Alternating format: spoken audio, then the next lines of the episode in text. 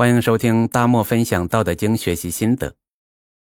上一期啊，咱们学了难易会相互转化，也会相互成就。如果咱们觉得某件事太难了，那把它拆成几件相对简单的事来干。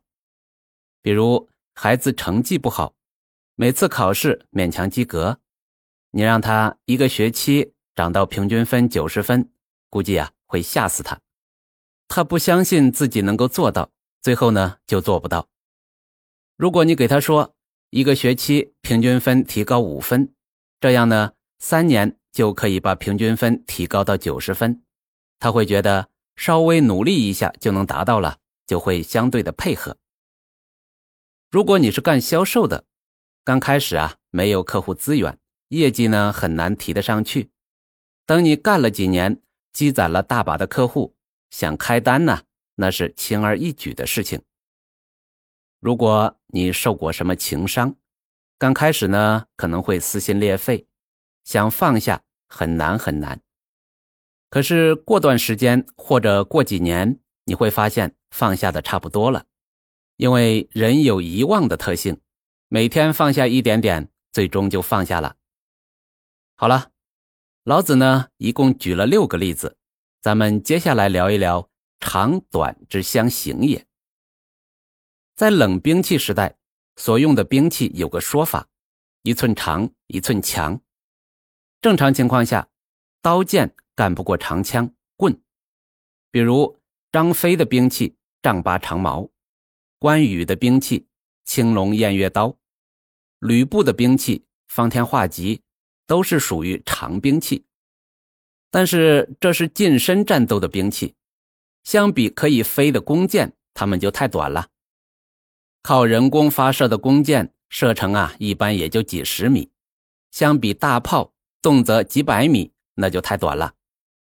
那现在的大炮啊，都不是以米算的了，而是用公里算。比如我国的火箭炮最远射程能到四百公里，可是。比起来，动辄几千公里的巡航导弹，那射程呢还是短了；比起上万公里的洲际导弹，那就更短了。看到了吧？和南翼一样，长还是短呢？都是相对的。你觉得它长还是短，是参照物不同。把两根木棍放在一起，能比较出来长短。所谓相形，我的理解呢？是从形状上比较，相比有无相生，那是纯虚的；难易相成呢，是很容易感觉到的。这长短相形，就是拿实物来比较。这老子举例子啊，肯定是要一步步深入的，并非完全相同的事情说六遍。在中国实行计划生育政策之前，每一家呀都生好多个孩子。即使是实行了计划生育，农村生一个的也很少。那我们一个邻居呢，就生了三个，老大是闺女，老大三岁的时候生了老二，也是闺女。这老二刚断奶就生了老三，是儿子。这农村有句话是：老大稀罕，老小娇，最难难在半中腰，就是中间的小孩他苦啊。我们邻居家的老二都上大学了，还经常念叨他妈妈偏心。他在家里呢，从小就是不受待见的那一个，好像是多余的。这可不是开玩笑说的，对他而讲，这是深入骨子里是那样认为的。比如衣服经常是老大留下来的，而弟弟都是新的。好吃的呢，也是紧着弟弟。出去玩，弟弟可以抱。自己就没人抱，等等。那因为跟弟弟只差一岁，他就是在比较中长大的。咱们平时说的攀比心，不管是大人之间攀比物质，还是让孩子攀比学习，都是一种比较。只是呢，大家都沉迷于向上比，美其名曰积极进取，给自己给孩子带来了很大的压力。岂不知啊？自己也是被别人比较的对象。这孩子就不一样，他们喜欢向下比。我儿子的班级群呐，老师呢天天在里面发各种小测的成绩。每次我说他考得不好，他就拿我认识的那几个同学举例，我比那谁谁谁好很多了。人家往下比，不给自己那么多压力。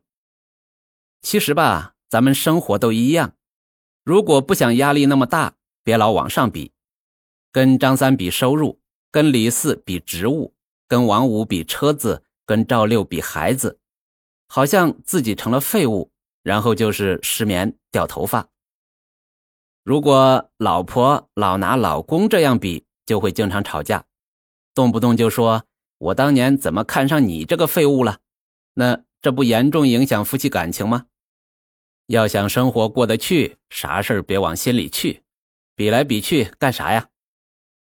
这个长短呢，咱们还可以理解成优势和劣势。这个优势和劣势也是可以相互转化的。所谓的优势和劣势。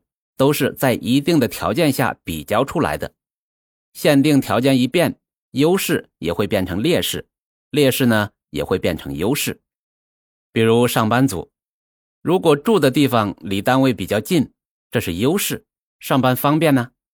但是就因为上班方便，有些人呢就容易犯拖沓的毛病，反而容易迟到。那些离单位远的，经常早早出门，反而不容易迟到。有一个故事啊，是田忌赛马。战国时期，齐国的大将田忌与齐威王赛马。那由于田忌的马实力整体不够，第一次赛马呢，不管是上等马比赛还是中等马、下等马比赛，三局全败，这也正常，实力不够嘛。第二次比赛啊，在孙膑的帮助下调换了马的出场顺序，这田忌。用自己的下等马对齐威王的上等马，当然是败了。之后呢，用上等马对齐威王的中等马，用中等马对齐威王的下等马，就连续胜了两场。